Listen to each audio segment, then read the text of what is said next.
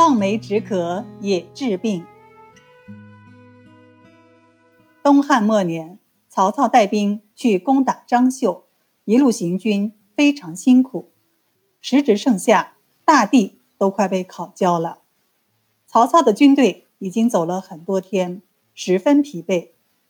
这一路上又都是荒山秃岭，没有人烟，方圆数十里都没有水源，士兵们口渴难耐。曹操是个聪明人，他灵机一动，指着前方大声喊道：“前面不远的地方有一大片梅林，结满了又大又酸又甜的梅子。”大家再坚持一下，走到那里吃到梅子就能解渴了。士兵们听了曹操的话，想起梅子的酸味，就好像真的吃到了梅子一样，口里顿时生出不少口水，精神也振作起来，鼓足力气加紧向前赶去。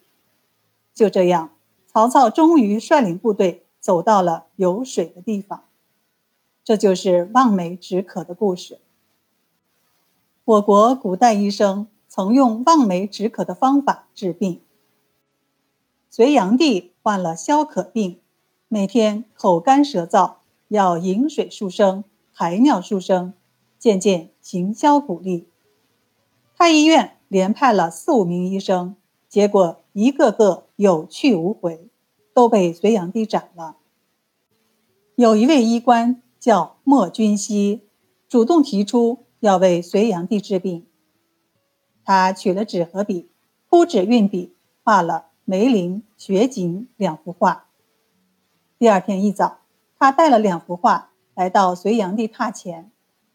他给隋炀帝看了蛇，按了脉，说道：“陛下龙体之患，乃是真水不足，龙雷之火上越，非草木金石之品能治。”需宽容我十天，待我去求一位仙友，取天池水来灭这龙雷之火。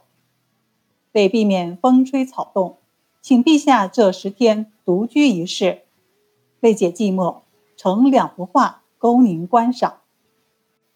隋炀帝按莫君熙的吩咐，独处一室，并把两幅画挂在墙上观赏。当看到那幅梅林时，只见画面上逼真的黄梅，大而鲜美，不由想起梅子酸甜可口的滋味，从而唾液津津，再也不口干舌燥了。再看那幅雪景图，千山堆雪，万树皆白，使他从头到脚都感到清爽宜人，烦渴之感也减少了许多。这十天里，他朝夕观画，自觉病情渐渐好转。十天后，莫君熙进宫，只见隋炀帝气色比以前好多了。隋炀帝说道：“爱卿，你的两幅画画得真好，朕天天观看，病都好了一半。若再喝下你取来的天池水，病定会全好。”莫君熙忙道：“陛下，天池水早已给您了。这十天来，万岁爷不是天天都在饮它吗？”陛下看梅林似青梅，口中唾液就流淌不止，这就是天池水。天池水不断咽下，便浇灭您身上的龙雷之火。